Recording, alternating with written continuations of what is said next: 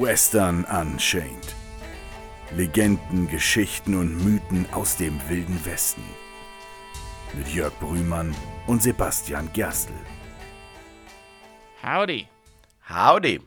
Hallo und herzlich willkommen wieder in unserem kleinen Eck im Internet bei Western Unchained. Ich bin wie immer der Sibi. Und ich bin wie immer der Jörg.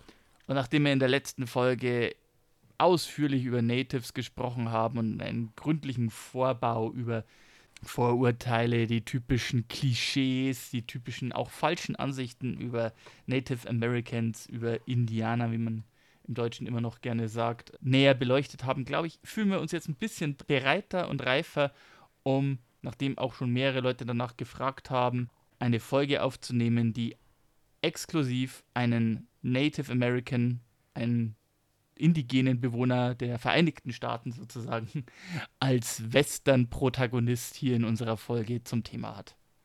Für diese Folge äh, kehren wir zurück ins Oklahoma Territory. Wir hatten es schon. Wir haben wieder einen Charakter gewählt, der durchaus den Weg schon gekreuzt hat von der einen oder anderen Figur, die wir hier in unserem Podcast auch schon mal besprochen haben.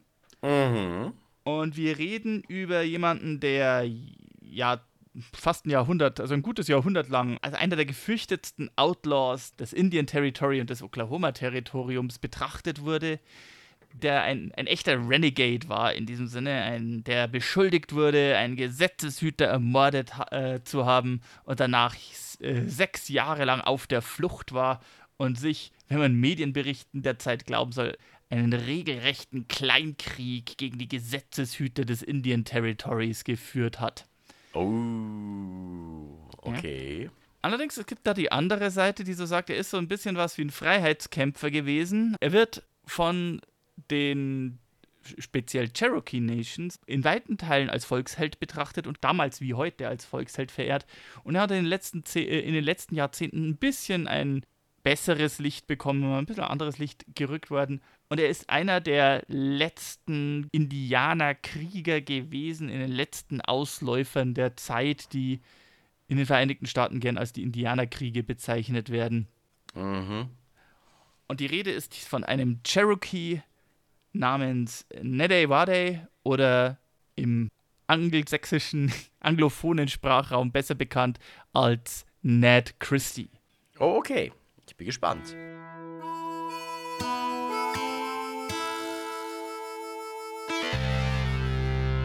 Vielleicht so als ganz kurzer Recap. Die Cherokee Nation sind nicht ein Stamm, also die Cherokee sind nicht ein Stamm, sondern die Cherokee Nations betrachten sich als Nation, als indigene Nation als, oder als Native Nation in den Vereinigten Staaten. Und für sehr lange Zeit und bereits sehr früh waren die unterschiedlichen Stämme der Cherokee in einer quasi demokratischen Nation vereint. Oder zumindest sie hatten gewählte Stammesvertreter und regelrechte Senatoren, die sie vertreten haben, die Rechtsprechung, Gesetzgebung für sämtliche Stammesmitglieder verabschiedet haben. Mhm. Es gibt heute noch eine Cherokee Nation, das ist aber tatsächlich eine von drei anerkannten Stammesgruppierungen, innerhalb der Cherokee in den Vereinigten Staaten, aber äh, vom frühen 19. Jahrhundert an, ab 1817 bis 1907, waren die verschiedenen Stämme der Cherokee als Cherokee Nations im Indian Territory, wir haben in der Folge vom Oklahoma Territory mehr darüber gesprochen, als eine der fünf sogenannten Civilized Tribes, fünf zivilisierten mhm. Stämme vertreten. Da merkt man es auch, da, da haben wir es auch schon wieder mit der Ansicht, ne? ich habe hier die ganze Zeit geredet, sie sind eine Nation mit Senatoren und Stammesvertretern unterschiedlicher Stämme, die zusammen einen Sprecher gewählt haben aus den verschiedenen Repräsentanten, die sie geschickt haben. Also ein sehr demokratischer Prozess. Und trotzdem werden sie, wurden sie vom, im angelsächsischen Sprachraum, also von den, von den Amerikanern vor, äh, vorwiegend, einfach nur als einer der Five Civilized Tribes bezeichnet. Ne? Also wären die Cherokee einfach nur ein Stamm. Ja, das hatten wir ja auch in der letzten Folge schon. Also zum einen, die, was sind die Five Civilized Tribes? Und dass wir hier ja nicht von, keine Ahnung, zehn verschiedenen Arten von Native Americans sprechen, sondern mehr so von 500 mhm. plus. Und ich möchte mich an dieser Stelle schon mal entschuldigen, falls ihr irgendwie mit der Aussprache von Namen irgendwas nicht richtig kommt oder falls ich irgendwelche Details nicht hundertprozentig korrekt wiedergebe. Es ist tatsächlich nicht ganz einfach gewesen für mich, dieses Thema zu recherchieren. wir hoffen immer noch, dass wir, wenn wir in Zukunft Folgen über indigene oder, oder Native Americans aufnehmen werden, dass wir vielleicht jemanden finden, der sich tiefer mit der Materie befasst hat, besser damit auskennt oder idealerweise sogar selbst in irgendeiner Form Native-Bezug hat, Native, vielleicht idealerweise Native-Wurzeln hat, weil wir das Gefühl haben, ja, auf diesem Weg das Thema vielleicht ein bisschen besser rüberbringen zu können, besser repräsentieren zu können. Ja, notgedrungen sind wir zwei, zwei alte weiße Männer. Ja gut, alt. Hm. ja, äh, wir sind zwei weiße Alters. Männer, die, die über, Indianer, äh, über Native-Themen sprechen. Notgedrungen, weil wir einfach gerade im Moment noch niemanden haben dafür. Aber wie gesagt, wenn ihr jemanden wisst, sagt uns Bescheid. Oder wenn ihr jemand seid mit Bezug. Gut.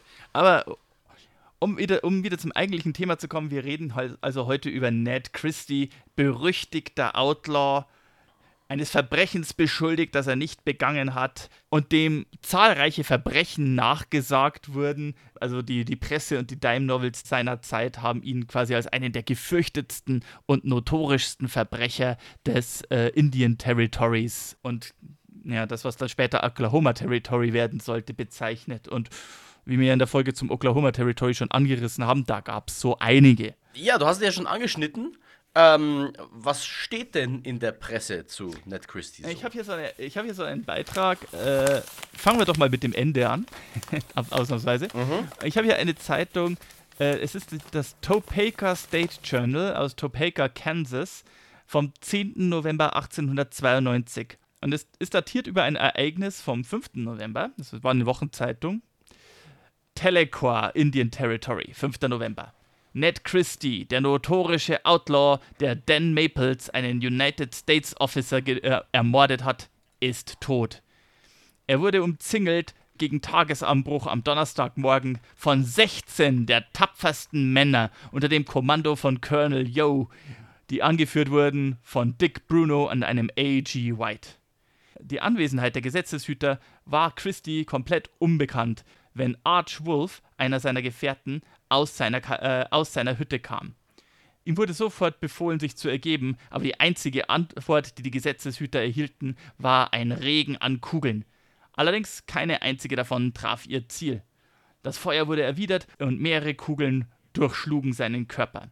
Er schaffte es dennoch zurück ins Haus zu, äh, zu kriechen, und was folgte, war eine den ganzen Tag währende Schlacht, in der zunächst keine der beiden Seiten irgendeinen Schaden davon trug. Später am Abend griffen dann die Gesetzeshüter auf Dynamit zurück. Und es gelang ihnen, einen Teil des Hauses zu sprengen und die Ruinen in Flammen zu setzen. Als das Feuer am stärksten war, sah man Christie unterhalb des Bodens hervorkommen und begann zu fliehen. Ihm wurde befohlen, stehen zu bleiben, aber er hielt nicht an und wurde als Antwort sofort mit Kugeln durchlöchert, die ihn schrecklich verstümmelten und zu Boden schickten. Eine weitere Salve brachte ihn endgültig zur Ruhe. Und die Gesetzeshüter wandten ihre Aufmerksamkeit dem brennenden Gebäude zu und entdeckten Charlie Hare, wie er versuchte zu entkommen. Er war schrecklich verbrannt, aber immer noch in der Lage zu fliehen. Er wurde sofort verhaftet. Der Körper von Wolf, der ja früh morgens schwer verwundet wurde, verbrannte im Gebäude to a crisp. Wir lassen das jetzt mal so stehen. Ich glaube, das spricht für sich selber. Ja. Die Schlacht war eine extrem zähe und dauerte 24 Stunden. The Females, also die Frauen der Christie-Familie, die ebenfalls anwesend waren, wurde gestattet, sich, zurück, sich zu Beginn des, äh, des Kampfes zurückzuziehen. Während dieser Zeit wurde ein junger Sohn von Christie abgefangen, als er versuchte, seinem Vater zwei Schachteln mit Munition zu bringen. Der Körper von Christie wurde nach Fort Smith gebracht. Es gibt noch einige Zweifel über die Belohnung für Christie, ob die ausbezahlt wird, denn sie war für sein lebendiges Ergreifen ausgestellt. Einige Freunde von Maples werden aber wahrscheinlich dafür sorgen, dass die tapferen Männer für die Risiken, die sie eingegangen sind, äh, belohnt werden. Während Christies Karriere als Gesetzloser hat er einen Deputy Marshal getötet, drei Cherokee-Indianer und mindestens drei weitere Deputies verwundet und über ein Dutzend gesetzestreuer Bürger schwer verletzt. Über die letzten sechs Jahre hinweg hat er in seiner befestigsten Hütte gelebt, wo ihn auch sein Tod ereilt hat. Sechs Jahre lang entzog er sich allen Versuchen, ihn lebendig zu fassen. Schön ist dann auch, er war etwa 45 Jahre alt war ein Perfect Specimen of Manhood Mhm, okay. und besaß eine, er besaß mehr als die gewöhnliche Menge an Intelligenz. Mhm. Und bevor er zum Outlaw wurde, war er ein erfahrener und hervorragender Waffenschmied. Okay. Es ist, äh, ich finde unter anderem spannend, was da drin steht und vor allem auch, was da nicht drin, drin steht. Zum einen, es war ordentlich Kopfgeld auf ihn ausgesetzt. Es ist interessant, dass die Menge, wie, wie hoch das ist, nicht ist. Ähm, 16 Leute haben sich eine Schlacht lief, geliefert, im Endeffekt mit einem Mann. Es wird nicht erwähnt, äh, dass Arch Wolf zu diesem Zeitpunkt gerade mal 17 Jahre alt war und der ebenfalls erwähnte Charlie Hare gerade mal 12 Okay. dass Archwolf zu Tode verbrannt sein soll, ist einfach schlichtweg falsch. Der hat überlebt und wurde Mhm. verhaftet. Okay. Und vor allem wird eine Sache ausgelassen. Es wird als befestigte Hütte beschrieben. In manchen Quellen se äh, sehe ich, dass diese Befestigung, diese Zuflucht, die sich Ned, Ned Christie gebaut hat, ein regelrechtes Fort gewesen sein muss. Mhm. Dass sie mit einer verdammten Kanone gestürmt haben. Okay. Das äh, klingt so ein bisschen wie, man verzeiht mir den schlechten Wortwitz, Kanonen auf Spatzen. Mhm. Also es brauchte 16 Männer, mehrere Ladungen Dynamit und eine verdammte Kanone, um diesen einen Cherokee zu fassen. Nach sechs Mhm. Jahren Menschenjagd. Wer war also dieser Ned Christie und warum war man so interessiert daran, ihn zur Strecke zu bringen? Und wieso nannte man ihn Ned Christie? Also, du hast ja schon erwähnt, es ist ein eigentlicher Cherokee-Stammesname. Ich äh, konnte ihn mir nicht merken und ich kann ihn auch sicher nicht korrekt wiederholen. Äh, Nede Wade, wenn ich ihn richtig ausspreche. Nedewade? Okay, gut. Also, Nedewade lässt zumindest schon mal darauf schließen, warum man ihn Ned genannt hat. Aber warum Ned Christie?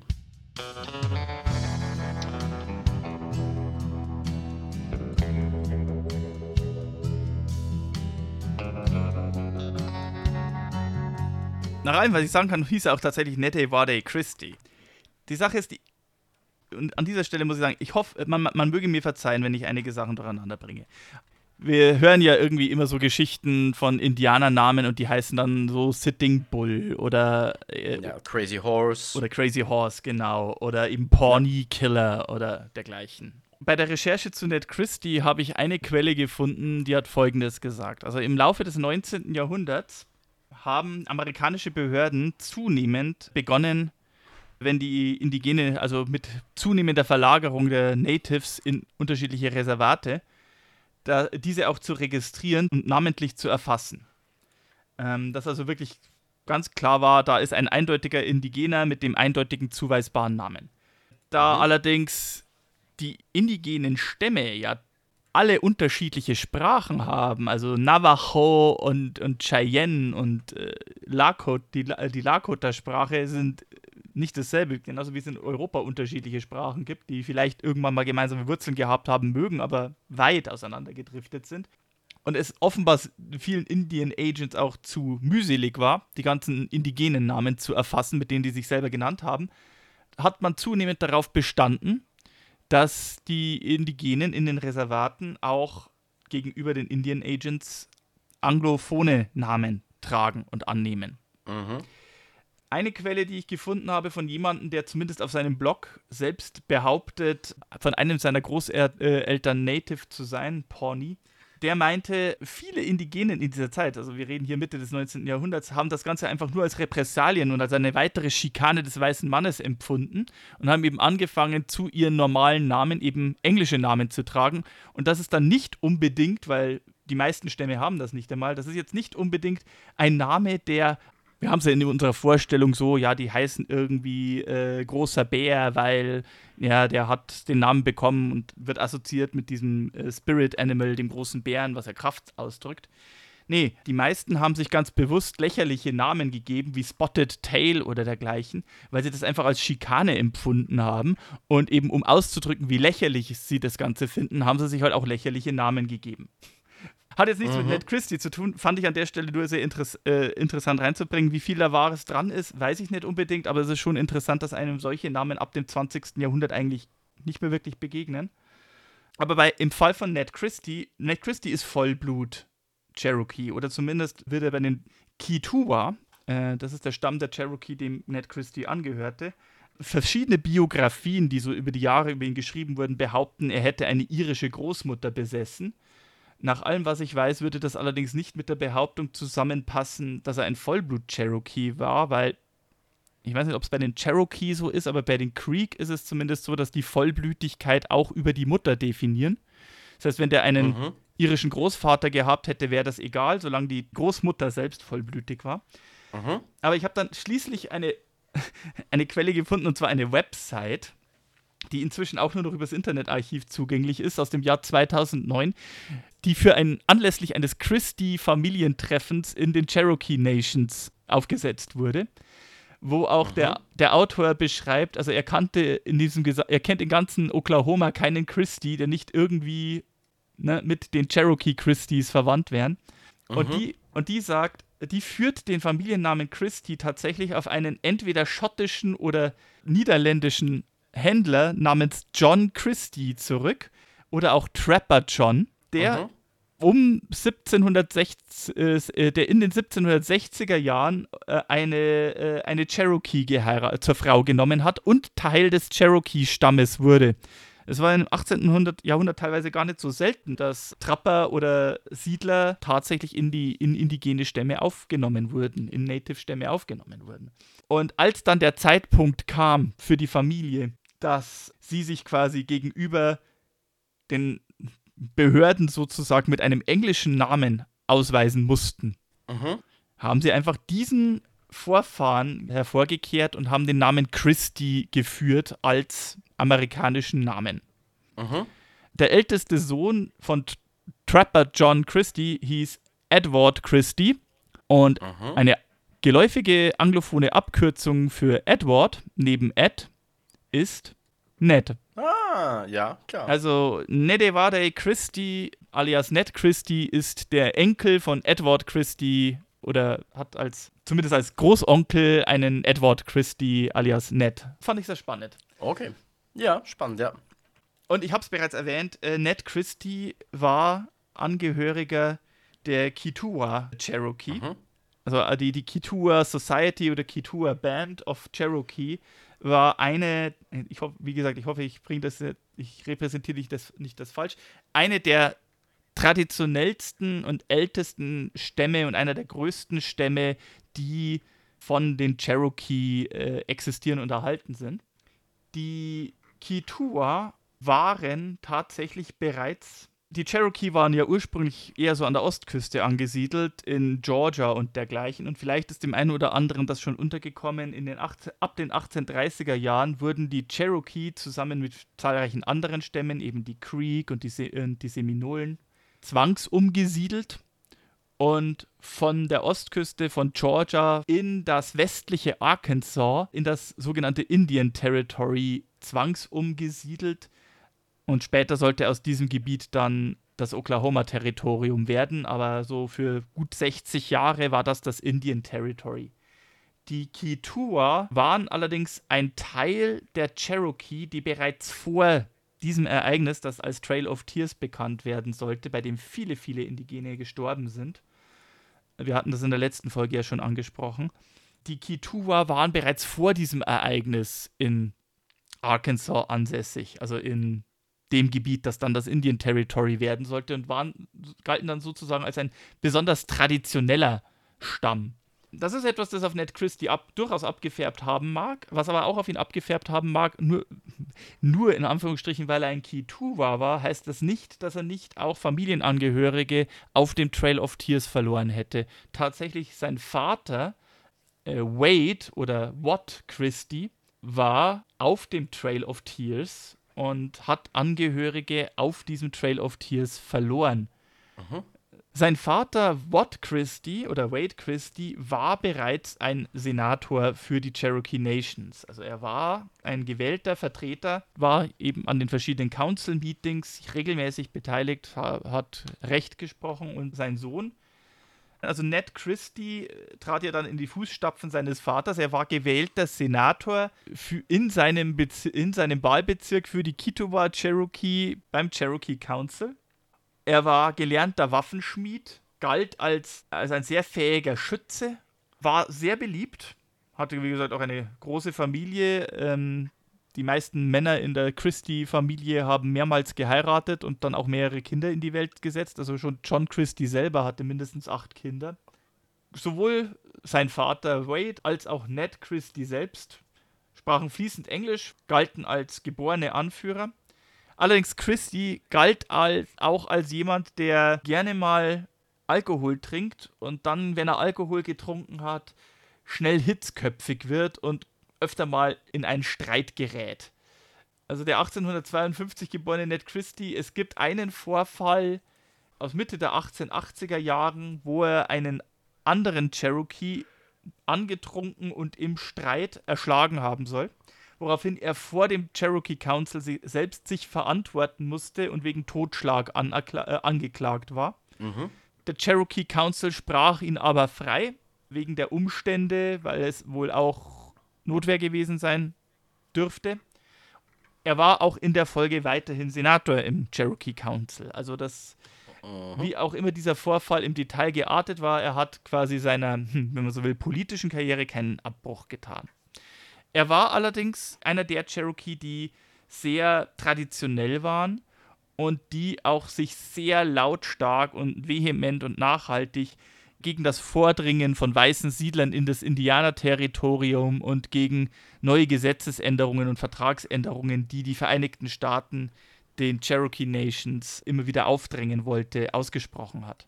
Ein großer Streitpunkt in den 1880er Jahren ganz speziell war, dass die Vereinigten Staaten die Cherokee Nations aufzwingen wollte, auf kommunales Land zu verzichten. Also die Cherokee Nations haben für gewöhnlich es gab zwar durchaus Großgrundbesitzer, aber es gab durchaus auch verfügt per äh, Verfassung der Cherokee kommunales Land, das quasi Angehörigen eines Stammes oder einer größeren Band, einer großen größeren Gruppe gemeinsam gehörte und dass die auch gemeinsam verwaltet haben. Und Ned Christie war ein extremer Verfechter, dieses kommunale Landrecht beizubehalten. Denn in seiner Argumentation, naja, ein Einzelner, der Land besitzt, der kann sehr schnell von einem Eisenbahnbaron oder von einem Landspekulant oder auch einfach nur von einem Landbesetzer gezwungen werden, sein Land zu verkaufen oder abzutreten. Kommunales Land, das dem Stamm gehört, erfordert die Zustimmung des gesamten Stammes zu verkaufen oder anderweitig zu verwenden. Und also für ihn war das quasi ein Zeichen des Nationalbewusstseins, aber eben auch ein, Ze ein, Zeichen der Stärke und etwas, das man dagegen halten konnte, dass die amerikanische Regierung ihnen nicht noch mehr Land wegnimmt. Oder die Eisenbahnbarone oder die Landspekulanten. Wir hatten das ja in der Folge mit dem Oklahoma Territory auch. Und mhm. die, die, amerikanische Regierung wollte allerdings per Beschluss die, die Cherokee Nations dazu zwingen, auf die Kommunalvergabe zu verzichten, sondern Parzellen, wie sie es im Homestead Act bei kontinentalamerikanischen Bürgern ja schon gemacht haben, dass halt jeder Einzellandzuweisungen besitzt. Das war der Dawes Act von Februar 1887, übrigens, von dem ich da gesprochen habe. Es war ein ganz großer Streitpunkt und äh, da konnte offenbar Ned Christie auch sehr hitzköpfig drüber sein. Mhm. Okay, hatten wir ja schon, ne? Trinker und Hitzkopf. Und das sollte ihm dann im Mai 1887, also nur wenige Monate nach diesem Dawes Act, zum Verhängnis werden.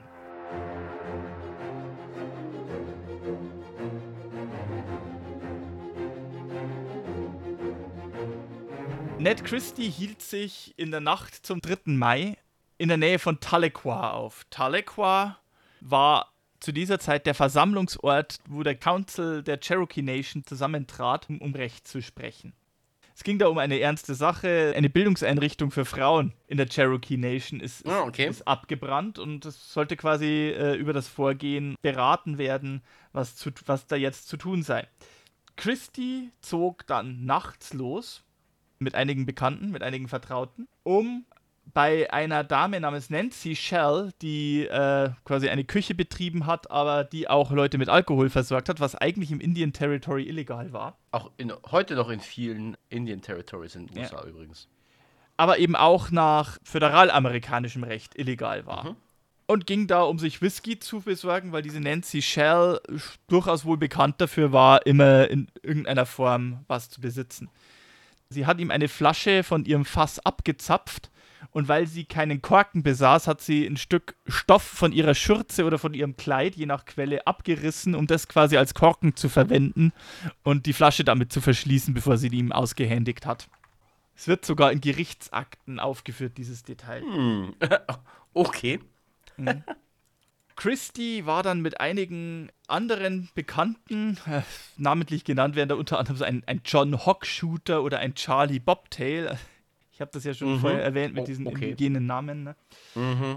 Und zog mit denen weiter. Allerdings, nach Aussagen von Charlie Bobtail war Ned Christie irgendwann so dermaßen betrunken, dass er kaum in der Lage war, weiterzulaufen. Und während die anderen irgendwann in ihre Behausungen zurückkehrten, ließen sie Ned Christie zurück. Mhm. Woraufhin dieser, wie er es zu tun pflegte, auch nach Aussagen von Freunden und Bekannten und Augenzeugen, sich einfach ins nächste Gebüsch gelegt hat, um seinen Rausch auszuschlafen. Ja, wie man das halt so macht, ne? Bist besoffen, legst dich ins Gebüsch. In Tahlequah selber war in jener Nacht auch ein Deputy US Marshal namens Daniel Naples zugegen. Naples kam ins Indian Territory, um eben explizit Ausschau zu halten nach Schmugglern und Verkäufern von bootlegged, also illegalem Whisky. Was eben ein, Mhm. ein Ja. föderales Verbrechen war im Indian Territory und deswegen auch die Anwesenheit von US-Marschaln oder Deputy US-Marschaln notwendig machte. Mhm. Ein Verdächtiger war ein gewisser Bud Trainer, der auch verschiedene andere Verbrechen bereits verdächtigt wurde und der sich eben auch in Tahlequah in dieser Nacht aufhalten sollte. Und der auch tatsächlich beim Abendessen bei Nancy Creek zugegen war. In der Nacht, nachdem er den gesamten Tag vergebens nach Bud Trainer Ausschau gehalten hat, Mhm. brachen Maples und ein weiteres Mitglied seiner Posse namens George Jefferson zurück in ihr Camp auf, in der Nähe von Spring Branch Creek, also einem Gewässer außerhalb von Tahlequah. Sie überquerten eine Brücke, als wohl Jefferson im Gebüsch den Lauf einer Pistole erblickte und brüllte, nicht schießen. Jemand lag dort im Hinterhalt, feuerte auf den Deputy US Marshal und traf ihn direkt in die Brust. Maples schaffte es wohl noch im, im Fallen zurückzuschießen. Und wie Jefferson berichtet, hörte er dabei Glas zerbrechen. Der Hals einer Flasche äh, wurde dann auch in der Nähe eines Baums gefunden. Mhm. Und im Hals dieser Flasche steckte ein Stück Stoff. Okay. Es wurden dann auch mehrere Männer verhaftet, unter anderem auch Charlie Bobtail, ein gewisser Mann namens John Parrish. Auch Bud Trainer wurde ausfindig gemacht und verhaftet. Bud wurde allerdings schon sehr bald äh, wieder freigelassen, weil er Augenzeugen hatte, die bestätigen, er war die ganze Nacht nur bei der guten Nancy in ihrer Hütte und hat zu Abend gegessen. Kann es nicht gewesen sein. Zu Abend gegessen. Ja, ja. Während der ebenfalls verhaftete John Parrish zur Aussage gab, er hat es genau gesehen, wer es war. Ned Christie hat den Deputy erschossen. Mhm. Als Ned Christie am nächsten Morgen aus seinem Rausch aufwachte und in seine Behausung zurückkehren wollte, teilten ihm dann Freunde mit, es sind äh, Gesetzeshüter hier im Ort, du wirst des Mordes verdächtigt. Christie soll geantwortet haben, äh, ich habe ja nichts zu befürchten, ich, ich trage ja noch nicht mal eine Waffe bei mir Mhm. und ging dann an dem Abend auch seiner Verpflichtung als Senator nach und nahm am Council Meeting der Cherokee Nations teil. Allerdings auf Basis der Aussage von John Parrish kam die Nachricht zurück zu Judge Isaac Parker, den zuständigen Richter für Arkansas und vor allem auch für das Indianerterritorium. Er war auch bekannt unter dem schönen Namen Hanging Judge Parker. Mhm. Bud Trainer wurde zwar auch des Mordes verdächtigt, aber er hatte für den Abend ein Alibi und besides, es gab noch diverse andere Verbrechen, denen er beschuldigt wurde. Allerdings nicht den Mord an einem US-Marshal. John Parrish saß zwar auch ein, der wurde auch anderen Taten verdächtigt und der sagte, naja, es, es war Ned Christie, ich habe es genau gesehen. Also schrieb Judge Parker Ned Christie als Verdächtigen aus, der sich dem US-Marshals Office zu stellen habe, denn er wird verdächtigt, einen Deputy US-Marshal ermordet zu haben. Und das war dann der Moment, als Ned Christie das erfuhr, wo- er beschloss, oh hey, äh, Hanging Judge Parker verdächtigt mich, einen weißen Gesetzeshüter ermordet zu haben. Mhm. Ich glaube nicht, dass ich da eine faire Verhandlung bekomme als ein Cherokee und deswegen beschloss er, er legte offiziell sein Amt als Senator bei den Cherokee Nations nieder und floh in die Wildnis, beziehungsweise zog sich in den relativ unbesiedelten wilden Bereich des Indi äh, Indian Territories zurück. Gab's ja noch genug. Angeblich soll Ned Christie sogar vorher noch einen Brief an Judge Parker geschrieben haben, in dem er sich bereit erklärte, sich zu ergeben, wenn Parker ihm versprechen würde, dass er auf Kaution freikommen könnte, sodass er nach Beweisen suchen könnte, um seine Unschuld zu beweisen. Mhm. Gibt da auch unterschiedliche Quellen. Nach einer Quelle heißt es, Parker hat diesen Brief erst sehr spät bekommen. Da war es bereits zu spät. Nach einer anderen Quelle heißt es, Parker glaubte nicht, dass er in der, äh, in der Lage wäre, rechtens in der Lage wäre, diesem Wunsch nachzukommen, denn es geht schließlich um ein Kapitalverbrechen und Mord an einem Gesetzeshüter, also eine besondere Schwere der Tat. Mhm. Ja. Wie dem auch sei, der Umstand, dass er quasi einen, einen Haftbefehl für die US-Marshals zur Ergreifung von Ned Christie ausgesprochen hat, kombiniert mit seinem Ruf als Hanging Judge, hat dafür gesorgt, dass Ned Christie der Überzeugung war, er könne niemals einen fairen Prozess bekommen und deswegen zog er es vor, sich in der Wildnis zu verstecken und zu hoffen, dass der wahre Täter gefunden wird oder einfach Gras über die Sache wächst.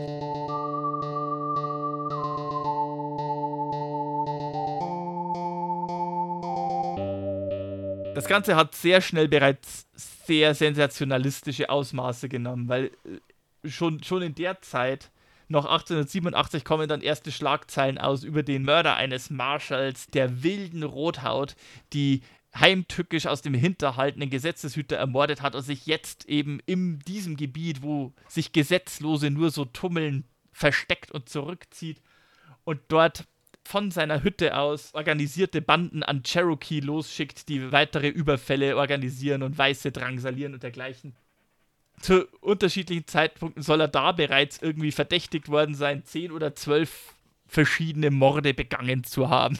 Okay. Beim letzten Zeitungsartikel sind es dann nur noch vier äh, und drei davon an Cherokee. Also Hm. so sensationalistisch war das. Im Jahr 1889 kam es zur ersten großen Auseinandersetzung zwischen Ned Christie und Gesetzeshütern.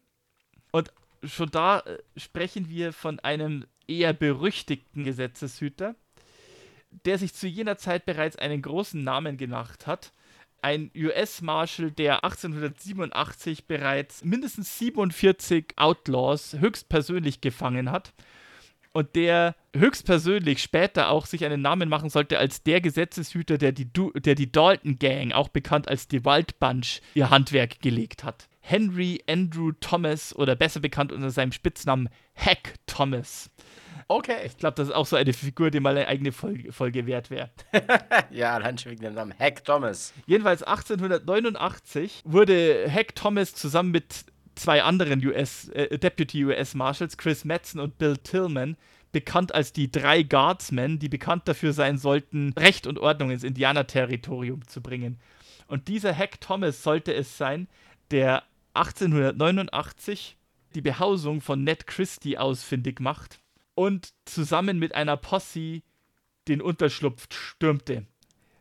Bis dahin sollen angeblich schon zwei Versuche unternommen worden sein, Christie zu verhaften. Acht, bereits im Sommer 1887 wurde ein Deputy in die Flucht geschlagen und in, ins Bein geschossen. Später 1888 bekam sogar äh, ein, ein anderer Deputy wurde am Hals getroffen bei dem Versuch, sich Ned Christie zu nähern.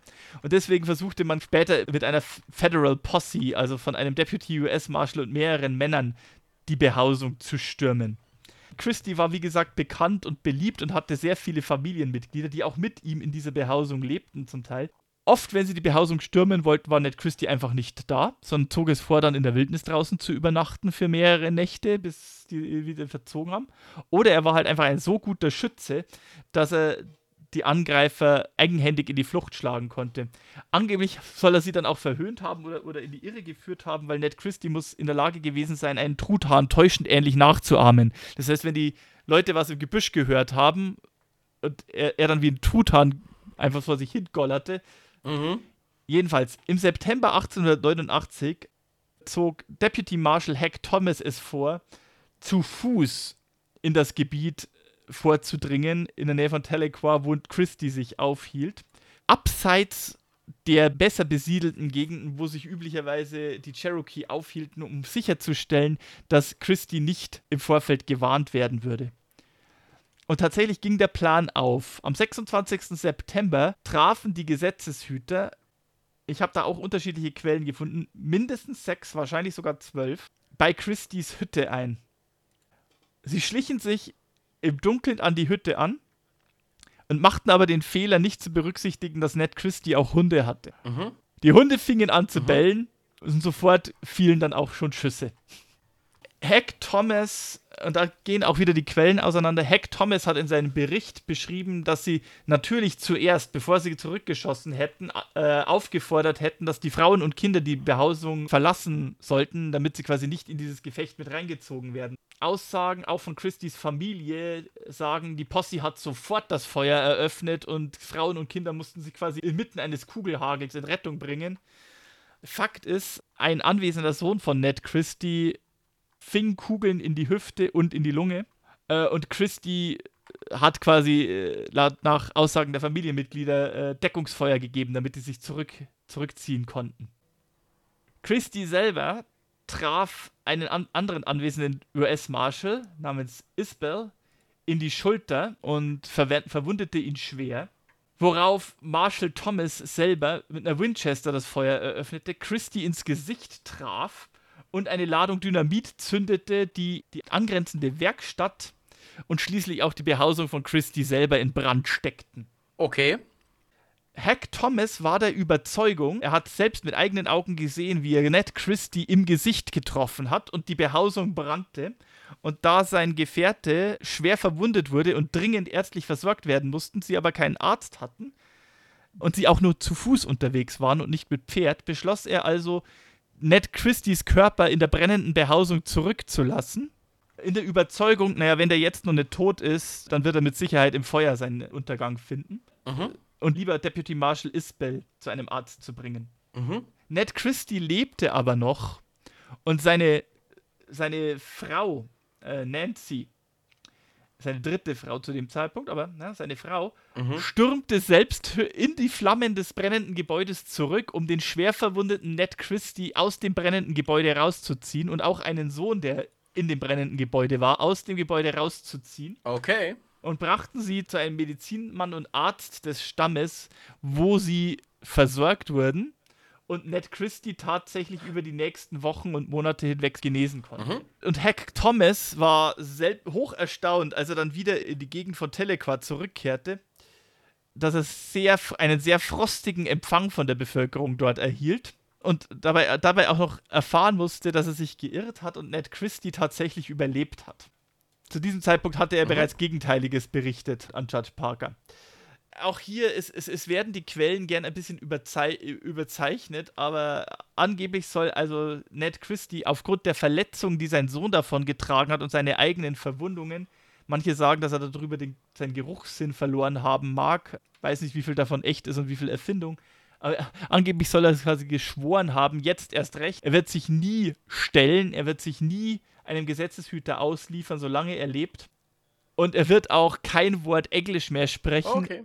Angeblich soll er sogar so weit gegangen sein. Also Freunde haben ihm dann geholfen, eine neue Behausung zu errichten. Die Behausung war dann auch auf einem äh, schwer zugänglichen Felsen, beziehungsweise äh, in, in einer bergigen Landschaft. Ein zweistöckiges, befestigtes Gebäude, Ned Christie's Four. Und angeblich soll er sogar Briefe an die US Marshals geschrieben haben, in denen er die Präsenz, also den Standort dieses Forts preisgegeben hat, mit der Aufforderung, wenn ihr euch traut, kommt doch und holt mich selber stellen werde ich mich nicht. Man könnte sagen, er wurde radikalisiert. Könnte man durchaus sagen. Ja. Das hat natürlich auch, und, und daraufhin begann halt eben diese Periode an fünf bis sechs Jahren, in der mehrmals erfolglos Possis versucht haben, zu diesem Fort zu kommen und das Fort war allerdings so dermaßen befestigt und, und gut gesichert, dass es keinem gelang, es einzunehmen.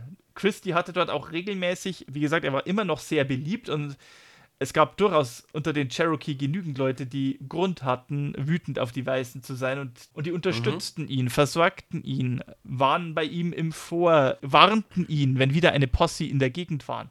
Und all das mhm. trug, da, trug dazu bei, dass auch wenn diese Behausung bekannt war, bis 1892 Ned Christie dort nicht gefasst werden konnte. Selbst als 1890 das Oklahoma Territory gegründet wurde und dadurch auch die Präsenz an Gesetzeshütern sich in diesem Gebiet noch mehr verschärfte, kriegten sie ihn da nicht raus. Natürlich in Zeitungsartikeln und in Dime Novels wird das Ganze überzogen. Dieser Verbrecher, von dem ganz genau bekannt ist, wo der eigentlich steckt, war dann natürlich der wilde also der, der, der Savage, der Wilde, der Unzivilisierte, der für zahlreiche Verbrechen eigentlich gefühlt die alles, was man sich vorstellen kann an Verbrechen in diesem Gebiet verantwortlich gemacht wurde und eine Bande von Cherokee kommandieren würde, die als Cabin Gang bezeichnet wurde. Okay. Tatsächlich, also nachgewiesen, dass es überhaupt diese Te Cabin Gang gab, ist nicht im geringsten. Aber wenn man so äh, Groschenromane der 1890er irgendwie findet, da wird Ned Christie und seine Cabin Gang als die wildesten und fiesesten Verbrecher, die dieses Gebiet irgendwie äh, hervorgebracht hat, gerne beschrieben. Ich habe Zeitungsartikel gefunden, das finde ich dann so nett. 1890 nahm, also es wurde dann auch, es waren, anfänglich waren 500 Dollar auf seine Ergreifung lebend ausgesetzt. Diese Summe wurde im Laufe der, der Jahre auf 1000 Dollar erhöht. Also doch ein beachtliches Sümmchen. Und im Jahr 1890 sollte jemand, den wir schon mal eine Folge gewidmet haben, versuchen, dieses Geld einzustreichen und äh, Ned Christie persönlich zu fangen. Ein Deputy US Marshal, der im Leben mehr, weit mehr als 3000 Leute verhaftet haben soll. Bass Reeves. Am 26. Januar 1890 finde ich hier in einer Zeitung, in mehreren Zeitungen sogar, äh, unter anderem in den Galveston Daily News in Texas, einen Bericht. Ned Christie hat Bass Reeves getötet. Okay. Wir haben durch eine verlässliche Quelle erfahren, dass Deputy Bass Reeves in der Nähe von Telequa gestern von Ned Christie getötet wurde. Reeves galt als ein tapferer auf, äh, Gesetzeshüter und äh, plante den Outlaw zu verhaften auf einen äh, Haftbefehl hin, der ihn des Mordes an Deputy Marshal Mayfields vor einigen Jahren beschuldigte. Derselbe Mann hat Deputy, Deputy Isabel vor einigen Monaten an der, Schulter, äh, an der Schulter verkrüppelt, woraufhin jener seinen rechten Arm verlor. Also tatsächlich, äh, so schwer war mhm. der dann ver verwundet. Oh, okay, ähm, ja. Und mehrere Sachen, einige dieser Zeitungsberichte bringen das auch schön durcheinander. Wir hatten sie ja Bass Reeves war Afroamerikaner. Mhm, ja. Ich habe hier so einen schönen Zeitungsartikel, der dann irgendwie schreibt: Marshall killed by Negro outlaw. Deputy United States Marshal Bass Reeves was shot and killed by a Negro outlaw named Christie at Fort Smith, Arkansas. Okay, spannend. Ja, also der, der, der Negro war der Marshall und Christie war ein, mhm. äh, war ein Cherokee-Indianer. Aber aber so war das nun mal in der Zeitung in dieser Zeit. Wenn ihr übrigens mehr über Bass Reeves wissen wollt, wir haben auch schon eine Folge zu ihm. Aber schließlich und endlich am 2. November 1892 war es dann soweit und eine Posse von 16 Männern kam zusammen mit dem Ziel, Ned Christie endgültig den Gar auszumachen.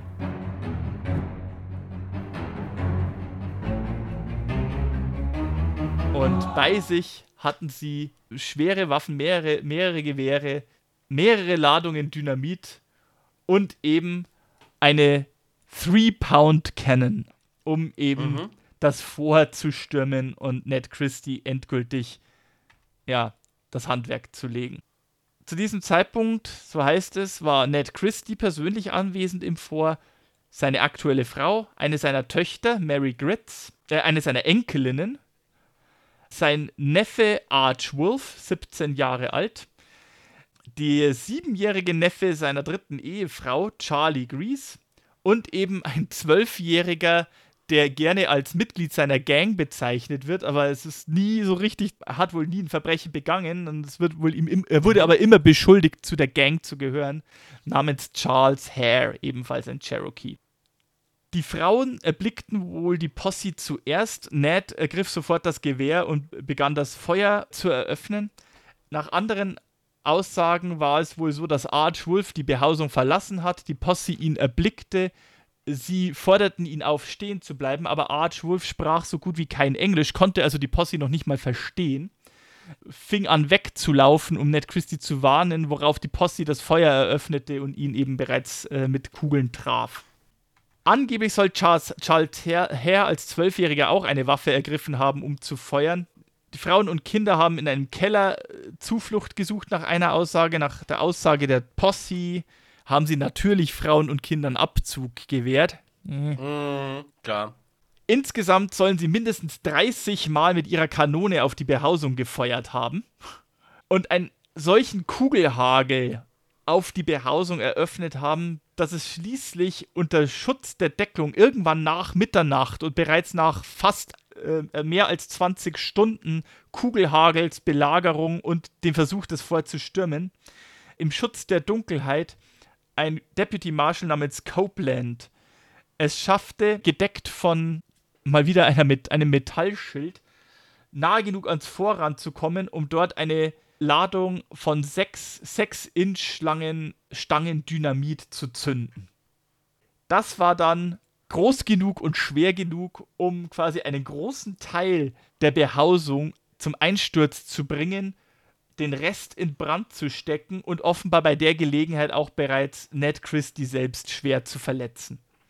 Wie es aber dann auch so schön heißt, als sich dann die Angreifer dem Fort näherten, bricht plötzlich aus dem brennenden Haus Ned Christie hervor, versucht mhm. brennend in die Nacht hinein zu rennen woraufhin die Posse das Feuer eröffnet und Ned Christie in einem Kugelhagel endgültig zu Boden ging. Brennend und durchsiebt. Ist schon ein bisschen episch. Es ist schon ein Abgang, ja.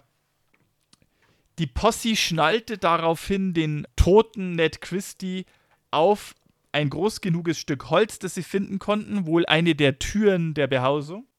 Und der Gestalt schleiften sie ihn dann zurück nach Fort Smith in Arkansas. In einer Quelle heißt es, sie bekamen dann auch das Kopfgeld ausgezahlt. Einer von ihnen wurde gerühmt, dass er den tödlichen Schuss abgefeuert haben soll. Mhm.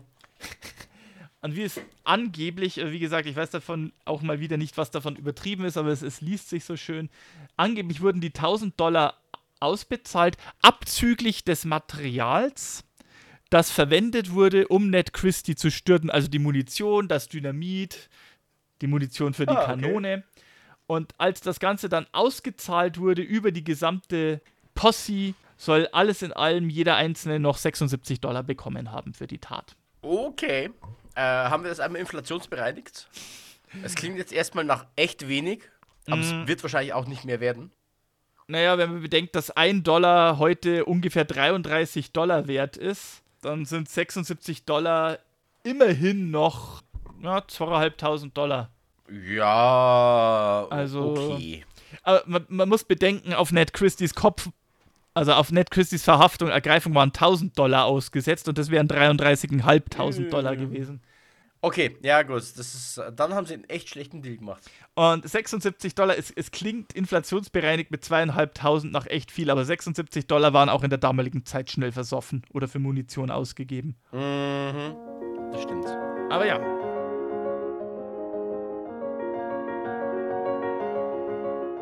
Damit hat die Geschichte von Ned Christie, dem notorischen, berüchtigten Outlaw, der keiner war, ein Ende. Es ist tatsächlich auch so, die Sache hat insofern ein Nachspiel, dass, äh, oder was heißt Nachspiel, im Jahr 1918 druckte die, eine Zeitung in Oklahoma, The Daily Oklahoman aus Oklahoma City, am 9. Juni 1918 die Geschichte eines Afroamerikaners namens Dick Humphreys, ein Cherokee Freedman, der als Sklave in den Cherokee Nations war und dann nach dem Bürgerkrieg freigelassen wurde und entsprechend als Freedman bei den Cherokee lebte und der auch tatsächlich seinerzeit als der Deputy Marshal Daniel Maples ermordet wurde, äh, als Zeuge verhört worden war, gegenüber der Zeitung zur Aussage, er möchte, möchte jetzt im Alter von 87 Jahren und das sein Ende nahezehend jetzt gestehen, was er tatsächlich gesehen hat in dieser Nacht. Mhm. Und laut dieser Aussage, die die Zeitung groß abdruckte, war Ned Christie nicht der Täter. Tatsächlich war es Bud Trainer, der Mann, der tatsächlich gesucht wurde von Daniel Maples, mhm. der den betrunkenen Ned Christie im Gebüsch gefunden hat, ihn angestupst hat zu gehen, Ned Christie daraufhin aufgestanden ist, ein paar Schritte weitergegangen ist, aber seine Jacke zurückließ, Bud Trainer sich dessen Jacke überstülpte und so derart verkleidet aus dem Hinterhalt Marshall Maples erschoss uh. und dann die Jacke und die zerbrochene Flasche wieder bei dem im Gebüsch seinen Schla Rausch ausschlafenden Ned Christie platzierte. Oh, das gibt dem Ganzen natürlich einen sehr infamen Twist. Mhm. Ich möchte an dieser Stelle bemerken, dass es, es gibt selbst Verteidiger und Fürsprecher von Ned Christie, die bezweifeln, dass an dieser Geschichte großartig was dran ist, also dass die das für eine Erfindung haben. Tatsächlich gibt es Zeugenaussagen und sogar Gericht, Gerichtshinweise vom Verhör, die darauf hinweisen, dass John Parrish oder John Paris der ja ein, ein Weggefährte und ein Mitglied der Gang von Bud Trainer war und der ja auch selber wegen, Mord, wegen dem Mord an Maples verhaftet worden war und der überhaupt derjenige war, der Ned Christie beschuldigt hat, dass der in Wahrheit derjenige war, der Marshall Maples erschossen hat. Aber wie dem auch sei, Bud Trainer fand übrigens im Jahr 1896 seinen Tod. Da finde ich auch einen Nachruf in der, in der Zeitung, dass er bei a angry mob of four Negroes also von vier Afroamerikanern mit Schrotflinten aufgelauert und erschossen wurde. Ähm, da wollte, also der, der Kerl hatte wenig Freunde und da wollte jemand sehr gründlich sein, dass der Kerl äh, mhm. sein Ableben findet. Okay, ja. Meine Vermutung, Juni 1819, da war noch der Wel Erste Weltkrieg im Gange und die Vereinigten Staaten haben tatsächlich auch unter, äh, unter Indigenen, unter Natives geworben. Und es gibt Hinweise, die darauf hindeuten könnten, dass man sagt, ja, man hat diese Geschichte gerade jetzt im Sommer 1918 gedru äh, gedruckt, um, um Ned Christie seine Unschuld zu beweisen, um Indigene äh, mehr dafür zu motivieren, ähm, sich frei als Freiwillige für den Krieg zu melden. So, hey, er war doch unschuldig. Wir, wir erkennen alle seine Unschuld an. Wir ziehen ja alle am gleichen Strang hier. Mm, okay, ja, klar. Wie dem auch sei, das ist die Geschichte von Gut. Ned Christie. Spannend. Eine sehr spannende Geschichte, eine sehr lange Geschichte, wie ich gerade merke. Ähm ja, gut, aber sie hat ja sehr viele klassische Western-Elemente, ne? Also es kommt Notwehr drin vor. Mhm. Wir haben einen Charakter, der so ein bisschen, äh, der auf der einen Seite Outlaw, auf die anderen aber so ein bisschen Volksheld ist. Alkohol spielt mal wieder eine Rolle. Ja. Wir haben einen fiesen Outlaw, der den, den wahren Hinterhalt legt und der dann jemand anderen die, die Schuld in die Schuhe stiebt, der. Stimmt, ja. Zu Unrecht verdächtig wird, aber weil er eben sein ihm zustehendes Recht nicht bekommt, eben es vorzieht zu fliehen und ab dem Zeitpunkt ein Outlaw, ein Renegat wird, der aber naja, durchaus als Held verehrt wird, für die richtige und gerechte Sache zu kämpfen. Also ja, es sind wieder so die klassischen Elemente mit dabei. Okay.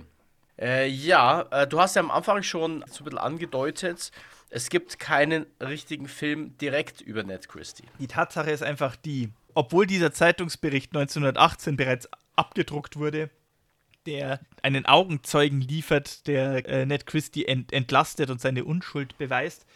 Die Groschenromane, die in den 20, 30 Jahren davor geschrieben wurden, die gab es ja deswegen trotzdem, die waren im Umlauf. Und mhm. dieses Bild des wilden Indianers, der alleine auf Rachefeldzug geht und alleine einen Krieg gegen die Weißen, die in seinen Augen zu Unrecht in sein Land kommen, führt. Und dieser Archetyp hat sich dann natürlich verfestigt in den, in den Köpfen der Leute. Und Ned Christie wurde zum Beispiel auch in den Western-Serien der 50er Jahre, Sachen wie The Rifleman oder äh, Rawhide auch, mhm. gerne als eben Bösewicht herausgekramt. Also als, als Bedrohung, also als tatsächlich als Bandenchef oder als jemand, der alleine äh, seinen Ein-Mann-Kriegspfad, wie es auch sehr, sehr heißt, Indian on a Warpath, führt, äh, her herangezogen. Selbst 1980 finde ich noch einen TV-Western über Bell Star, ein weiterer Outlaw dieser Zeit im, im Oklahoma Territory, wo wirklich Ned Christie in eine Ecke gestellt wird mit berüchtigten Outlaws wie der Doolin Dalton Gang, den Dunn-Brüdern und halt eben Ned Christie, also einer von vielen Outlaws, die eben das Oklahoma Territory hervorgebracht hat und die es zu überwinden und zu fassen und zu befrieden galt. um das Oklahoma Territory sicher für die weißen Siedler zu machen. Er hat auch diverse andere Gestalten natürlich inspiriert, auch wenn die nicht unbedingt. Äh, es ist schwer. Ich gebe in Google ein Western-Filme mit Cherokee und äh, kriege dann so Resultate wie Cheyenne Autumn, der von den Zwangsumsiedlungen der Cheyenne handelt in den 1870er mhm. Jahren, die auch viele Tote bei, unter den Ch äh, Cheyenne gefordert hat und der deswegen gerne mit dem Trail of Tears verglichen wird, aber deswegen ist der nicht dasselbe wie der Trail of Tears und Cheyenne sind keine Cherokee. Also in den 1870er Jahren, als so der Euro-Western aufkam und auch dieser revisionistische Western, wo quasi der Outlaw oft als Freiheitskämpfer und Kämpfer für, die, für seine Gerechtigkeit dargestellt wird, da gab es dann auch indigene oder halb-native Protagonisten, die dann beeinflusst waren von Ned Christie, die aber äh, nicht Ned Christies Namen trugen und dann auch keine Cherokee waren, sondern äh, zum Beispiel Navajo Joe mit Burt Reynolds in mhm. der Hauptrolle. Okay, ja. Also, das ist halt, da ist dann so ein. Da merkt man dann schon wieder, also gerade auch in den 70er Jahren in Europa sowieso, aber auch in Amerika, äh, die Auffassung ist, Indianer ist Indianer, ob das jetzt Cherokee Nation oder Navajo oder, oder Apache ist, ist doch eh alles das Gleiche, so ungefähr. Mhm. Wenn es einen Film erwähnt, okay. den ich vielleicht positiver nennen kann, auch wenn er selber Probleme hat, das ist der Film Hostiles, ein Western aus dem Jahr 2017. Auch hier mhm. geht es nicht um Cherokee, auch hier geht es eigentlich um Cheyenne.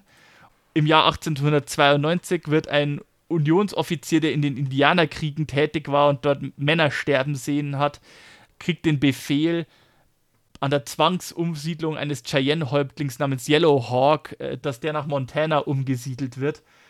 Und er selber hat halt einen tiefsitzenden Hass auf die Natives. Und es dreht sich dann um diesen Weg, den die gemeinsam begehen müssen. Es ist ein sehr bitterer Film. Der Darsteller von dem Cheyenne-Häuptling Yellowhawk ist Wes Studi, ein Cherokee-Schauspieler, den ich zuerst gesehen habe im Film Mystery Man in der Rolle als die Sphinx und dessen Gesicht man zumindest in sehr vielen Western schon gesehen hat. Er hat in Der mit dem Wolf tanzt mitgespielt, er hat in Seraphim Falls mitgespielt, also in sehr vielen Western, wo er indigene äh, Rollen mhm. verkörpert hat und der auch den Oscar gewonnen hat als erster US-amerikanischer Native American. Zwar ein Ehren-Oscar für sein Lebenswerk, aber immerhin, ich denke, das ist es auch wert, an der Stelle mal zu erwähnen. Okay. Äh, ja, das war unsere Folge zu Ned Christie. Wenn es euch gefallen hat, hinterlasst uns gerne Feedback auf unserer Facebook-Seite, auf unserer E-Mail-Adresse westernunchained.gmail.com und wenn ihr uns unterstützen wollt bei dem, was ihr tut, weil es cool findet, könnt ihr uns auch auf Coffee einen Kaffee ausgeben. Link unten in den Show Notes. Ansonsten, wenn ihr Feedback habt, natürlich auch gerne per E-Mail. Wenn ihr Kritik habt, weil, weil Sibi einen Cherokee-Namen falsch ausgesprochen hat, zum Beispiel. Oder generell irgendein Detail falsch bekommen haben. Genau. Ansonsten, Sibi, worüber sprechen wir denn beim nächsten Mal? Hm. Ich würde das nächste Mal wieder den Ball an dich zurückspülen, wenn es recht ist, Jörg. Aber wir hatten mhm. da schon am Ende des Jahres angedeutet, wir wollen doch mal den Blick wieder nach Kalifornien wenden. Oh ja. Und es ist vielleicht nicht der übliche Cowboy, es ist nicht der übliche Outlaw, es ist eher jemand, der im Anzug unterwegs war und sich eher als zivilisiertere Umgebung gesucht hat, der aber auch seinen eigenen Lucky Luke Comic gewidmet bekommen hat ein Mann, der äh, reich werden wollte wie viele andere in Kalifornien und der einerseits bedeutungslos und doch auf seine Art nachhaltig sein, seine Gegend und seine Geschichte geprägt hat. Ja, ich weiß, worüber du, wen du meinst. Und er hat nicht nur Anzüge getragen, sondern zum Schluss sogar Uniformen. Und ich denke, du möchtest, dass ich das nächste Mal von Joshua Norton, dem Kaiser der Vereinigten Staaten, erzähle. Genau. Sehr gut. Ich freue mich drauf. Das ist eine, eine schöne Anekdote. Gut. Und ansonsten, ich hoffe, ihr freut euch mit mir. Und ansonsten wünsche ich euch einen guten Tag, einen guten Morgen oder einen guten Abend, wann ihr das hört. Bleibt fest im Sattel, Amigos und Amigas. Macht es gut und adios.